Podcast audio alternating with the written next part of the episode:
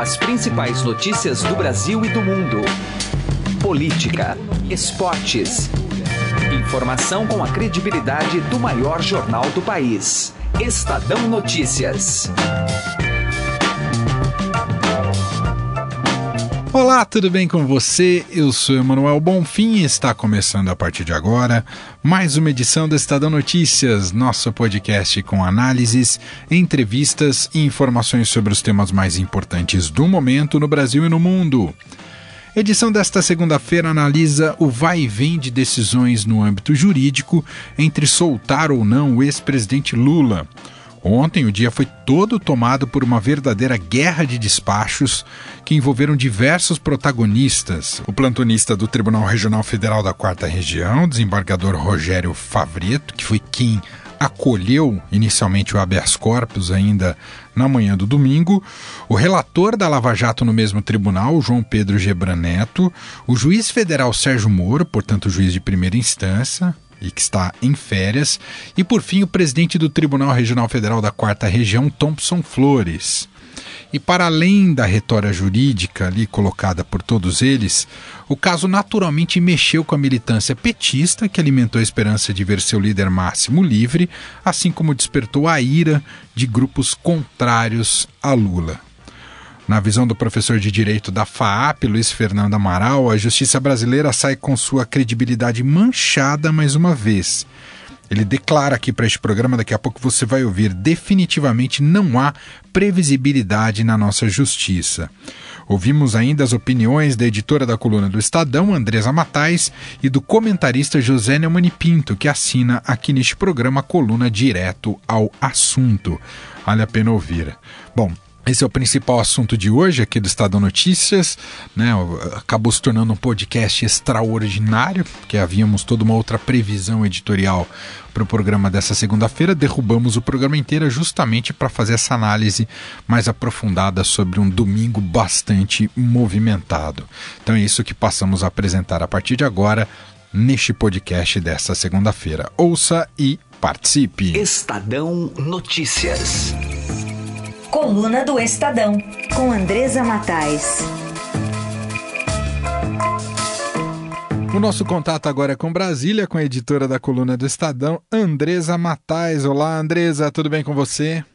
Oi, Emanuel, tudo bem? Oi para os ouvintes. Para quem achou, Andresa, que o dia de ontem seria um dia de paz, tranquilidade, ainda digerindo o resultado negativo do Brasil na Copa do Mundo, foi um dia Uh, ao contrário, né? Muito movimentado, extremamente emocionante, com Lula solto, Lula preso, Lula solto, Lula preso, e no final Lula ficou preso, Andresa Matais. Olha, Manuel, aqui no Brasil ninguém morre por falta de emoção, né? Porque não tem problema, acabou a Copa do Mundo, perdemos, mas no, no outro dia já vem a, a Copa da eleição, a Copa dos juízes, e é mais animada mesmo do que a Copa da Rússia. É, foi uma surpresa para todo mundo, menos para o PT, né? O PT já estava todo preparadinho ali para receber o ex-presidente Lula de volta. Os petistas já estavam em Curitiba, já tinha tudo armado lá em São Bernardo do Campo para uma festa. Então, uh, quem se surpreendeu é, realmente foi quem não estava aí nessa articulação que foi muito bem feita da parte dos petistas, porque eles esperaram o desembargador Rogério Favreto é, lá do TRF4 é, entrar de é, plantão, né? no plantão, né? Vamos lembrar que o, o TRF, TRF não tem é, esse recesso do meio do ano, só os tribunais superiores, o Supremo Tribunal Federal e o STJ é que tem, é, mas sempre tem os plantonistas que atuam no, nos finais de semana e também naqueles horários ah, da madrugada, né, para atender demandas urgentes. Então eles esperaram o Rogério Favreto assumir eh, deu ali quatro dias e ingressaram é, com esse pedido de habeas corpus justamente para cair nas mãos dele. Então, por isso que a gente diz com toda certeza, Emanuel, que foi um jogo muito bem preparado é, para que o desembargador pegasse é, essa, esse caso né, nas mãos dele. Toda a confusão se deu, acho que todo o país acompanhou, é porque o desembargador não tem nada a ver com esse assunto, caiu ali de paraquedas, é, porque, porque ele não, não, não, é o juiz do caso. Quem é juiz do caso é o Gebran Neto. Então, o fato dele dar uma decisão é, num, num domingo, num plantão, é, contrariando uma decisão colegiada de um tribunal, uh, e num caso que não é dele, e além do mais, tem um plus nessa história, ele tem uma ligação do PT de 20 anos de filiação ao partido, ele não é só um simpatizante do PT. É, e ele tomar uma decisão pela soltura do Lula contrariou né, tudo que vinha sendo feito pela justiça. Então muita gente pode dizer, ah, estão criticando porque é o Lula. Não, não é porque é o Lula, é porque tem vários elementos. Eu até conversei com ministros do Supremo, Emanuel, que também disseram que foi um absurdo a decisão dele e que mesmo que o Lula pedisse diretamente para o Supremo a sua soltura nesse momento, ele não conseguiria ser, sair da prisão, porque também houve uma decisão colegiada do próprio Supremo Tribunal Federal com relação ao caso do Lula. Então, por isso é ah, que acabou que no final, né, o, o, precisou que o presidente do TRF é, também colocasse o terno, né, a gravata e fosse trabalhar para despachar ali e colocar uma, uma pedra nesse assunto, porque senão a gente já está até hoje um, um solta, outro prende, um solta, outro prende. Muito complicado mesmo. É, e quem pede é a justiça, que fica, ah, mais uma vez, questionada, né, suas decisões, ah, quando a justiça é, que é quem tem que arbitrar esses conflitos, é, não se entende, perde todo mundo. É verdade, Andresa Matais. E, e aqui não dá para negar que ah, o protagonismo, apesar de no final das contas né, o embate tenha sido no campo jurídico, mas mais uma vez é, é o PT conseguindo criar ah, casos e, e, jogar holofotes para o ex-presidente Lula, que está preso, mas constantemente o PT tem, tem mantido essa estratégia de alguma maneira reforçar a posição de vítima dele, reforçar a posição de perseguido. Então, esses três deputados que entraram com o habeas corpus na sexta-feira à noite é, sabiam disso, sabiam que iam causar esse tipo de comoção e, e, e movimentação, como foi o dia de ontem, né, Andresa? Você tem toda a razão. É todo um clima que o PT quer criar, ainda mais que a gente está aí na porta da campanha eleitoral. Eles colocam o Lula como candidato a presidente da República, mesmo sabendo que ele tá na lei da, eh, caiu na lei da ficha, ficha suja.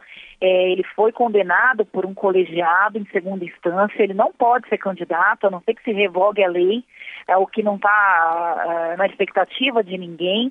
É, então, para o PT, quanto mais vitimizar o Lula, mais ajuda a reforçar ah, que se não for o Lula o candidato, vai ter ali um candidato do Lula. Então vamos votar nesse candidato do Lula por duas razões. É o que o PT entende para você, para esse candidato uh, uh, se vencer a eleição, assinar o induto e tirar o Lula da prisão e para vitimizar mesmo. Então, se você está com dó do Lula, você vai votar no candidato do Lula. É muita estratégia que eles estão traçando. Amanhã vai ter uma reunião, amanhã não, hoje vai ter uma reunião do PT. É, eles vão discutir esses assuntos. É, e, e, com isso eles estão se colocando no jogo. Vamos lembrar, o Lula não é qualquer candidato, ele tem 30% nas pesquisas, hoje ele venceria a eleição, é, sairia melhor no primeiro turno e venceria a eleição no segundo turno. Ele ainda é muito forte ele, eleitoralmente, existe um lulismo é, no país. Eu estava conversando com o senador Renan Calheiros, que é de Alagoas, Emanuel, ele me disse que as pesquisas lá mostram que quanto mais o Lula uh, aparece como um, preso, é, um preso, eles dizem que ele é um preso político, é assim que os aliados do Lula estão vendendo a sua prisão, mais ele cresce nas pesquisas, é, ele tem um, uh, um percentual enorme de votos, principalmente na região Nordeste. Agora, essa situação de hoje, Emanuel, pode prejudicar, de uma certa forma, o Lula mais na frente, porque aí o Supremo Tribunal Federal, que também pode vir a discutir pedidos de soltura do Lula, ah, vai ficar um pouco mais ah, encolhido com relação a isso, porque já houve essa manobra, não foi bem sucedida. Então, se essa manobra se repetir, ah, se esse pedido se repetir no Supremo, vai ficar um pouco mais difícil ah, o Lula conseguir a sua soltura. Todo mundo está de olho é, no ministro Dias Toffoli, que vai assumir a presidência do Supremo agora em julho, em pelo menos duas ocasiões, quando o presidente Lula, o presidente Michel Temer vai para o exterior. É, e aí, assumindo a presidência do Supremo, ele pode, numa canetada, dar um HC para o Lula. Uh, mas será que ele vai fazer isso depois desse impasse todo que ocorreu agora? Muita gente acha que pode ficar mais difícil. Muito bem, editora da coluna do Estadão, Andresa Matais, comentando sobre o dia movimentado de ontem, as repercussões a partir de agora, políticas e jurídicas. Andresa, muito obrigado, um grande abraço. Eu que agradeço, Emanuel, um abração. E agora a gente vai falar sobre o embrólio jurídico que ocorreu no dia de ontem, que motivou muitas idas e vindas de decisões judiciais, se o Lula ficaria preso de fato como está preso ou se seria solto, embate envolvendo instâncias judiciais, questões técnicas, enfim, vamos elucidar um pouco de tudo isso e entender eh, se a justiça sai melhor ou pior desse caso, conversando agora com o professor Luiz Fernando Amaral, professor de Direito da FAP, que gentilmente aqui nos atende. Professor, tudo bem com o senhor? Obrigado por nos atender mais uma vez. Tudo bom, Emanuel. É sempre um prazer falar à rádio e compartilhar aí algumas impressões. Pois é, professor. Ah, se há alguma vantagem nesses casos, ah, tirando o aspecto da, da, da, da, emoção e o quanto isso mexe com a sociedade, e ainda mais sendo uma figura como a do ex-presidente Lula, né, que tem sempre uma, muitos manifestantes pró e contra envolvidos, é que a gente fica mais por dentro de como correm as coisas no âmbito uh, jurídico. Né? Um caso como esse traz informações novas para leigos como nós. De qualquer forma, professor, é, como é que o senhor avalia tudo que ocorreu no dia de ontem, com prende e solta o tempo inteiro, hein, professor? Olha, Manuel, numa visão geral a respeito do judiciário, me parece que isso é péssimo, né? Porque o judiciário seria a, o poder ali para dirimir esses conflitos, essa insegurança jurídica propriamente dita e política também, no caso do ex-presidente, mas que na verdade passou a ser um protagonista no sentido de quebrar a segurança esperada. Né?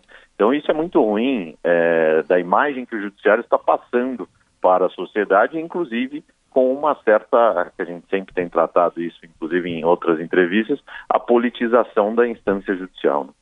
Agora, professor, o acolhimento do habeas corpus pelo plantonista, o desembargador federal Rogério Favreto, do TRF4, tecnicamente ela é muito falha e, e pode colocar até em, em suspeita a, a, conduta desse juiz, professor? Olha, Emanuel, a grande questão aí é a seguinte: nós tínhamos, ou nós temos em todos os tribunais um plantonista que fica ali designado para hipóteses absolutamente urgentes. É, o fato novo alegado que traria essa urgência para o caso desse habeas corpus específico seria a pré-candidatura do presidente. Me parece que qualquer ser humano que esteja no Brasil ou fora do país sabe que o ex-presidente é um pré-candidato, embora esteja nessas condições, né? inclusive com, com a prisão, então, já decretada, cumprindo aí uma prisão de caráter provisório. Né? Mas é, me parece que não existia um elemento propriamente para que se declarasse essa urgência, autorizando então uma decisão nesse termo.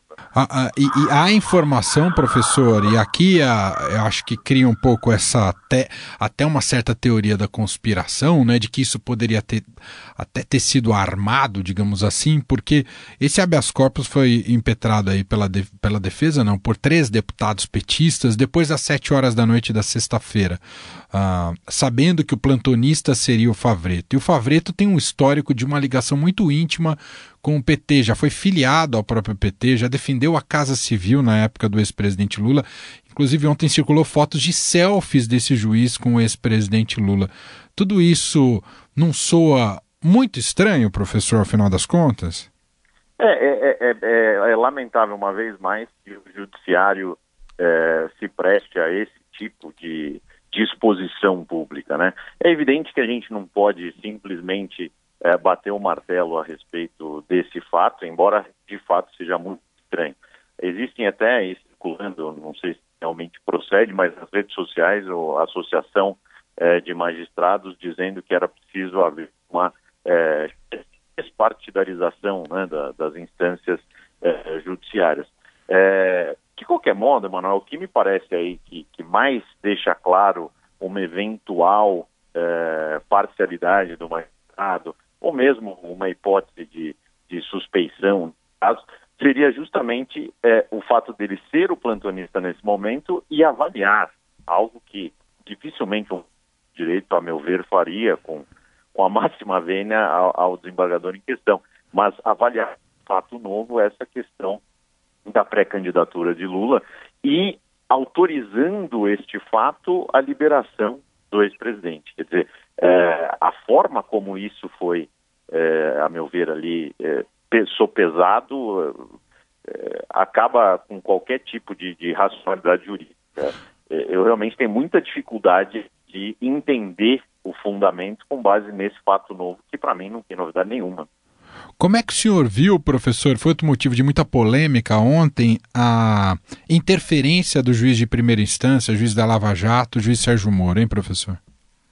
Pois é, ali há uma outra questão também que é, Moro, é, me parece, nessa atitude também não, não, agiu da melhor maneira, né? Porque é, Moro estava de férias, se pronunciou a respeito eh, desse HC sem sequer ser tentado a fazê-lo. Aparentemente soube que isso estava sendo e, e se manifestou.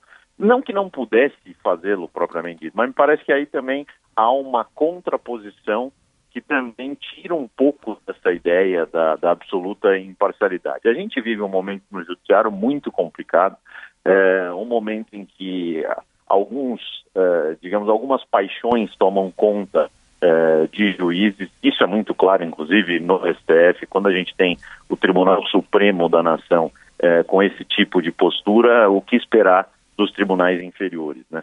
Então, de fato, foi algo que não, não seguiu a normalidade, especialmente quando Moro coloca na sua decisão, e pelo que eu li foi isso que constou, é, que o presidente do TRF4 teria é, indicado que era importante consultar o relator, etc. E Moro colocando como se o desembargador não tivesse competência para aquilo. Quer dizer, é, é uma, uma, questão absolutamente fora de contexto. Também não foi correto o comportamento do juiz de primeira instância. Só para a gente concluir, professor, um pouco desse embate, dessa guerra de despachos do dia de ontem, em alguma medida reflexo daquilo, da, da talvez insegurança jurídica que a gente observa dentro do próprio ambiente do Supremo Tribunal Federal, como se estivesse reflexo em todas as instâncias, professor? Ah, eu não tenho dúvida, até porque aquilo que é feito pela cúpula, né, acaba portanto, dirigindo o comportamento das instâncias é, inferiores, né? E infelizmente hoje é, todas as instâncias judiciárias elas estão bastante contaminadas por esse comportamento. Nós notamos, inclusive, em algumas decisões, não só da Lava Jato, mas em outras tantas, um forte caráter ideológico, né, que deveria, no mínimo, ser evitado pelo magistrado, mas que está presente numa série de decisões e que coloca também em risco para qualquer operador do direito aquilo que entende segurança jurídica. Né? É, decisões absolutamente enviesadas da perspectiva ideológica e que acabam dificultando a busca dessa certeza, dessa previsibilidade em matéria jurídica. Muito bem, ouvimos o professor Luiz Fernando Amaral, professor de Direito da FAP, comentando um pouco de todo o, o dia de ontem, é, entre é, Lula preso e Lula solto, o vai e vem ontem de despachos aí entre desembargadores do Tribunal Regional Federal da Quarta Região. Professor, muito obrigado aqui pela análise, um abraço. Eu que agradeço, Manuel, um grande abraço. Direto ao assunto, com José Neumann e Pinto.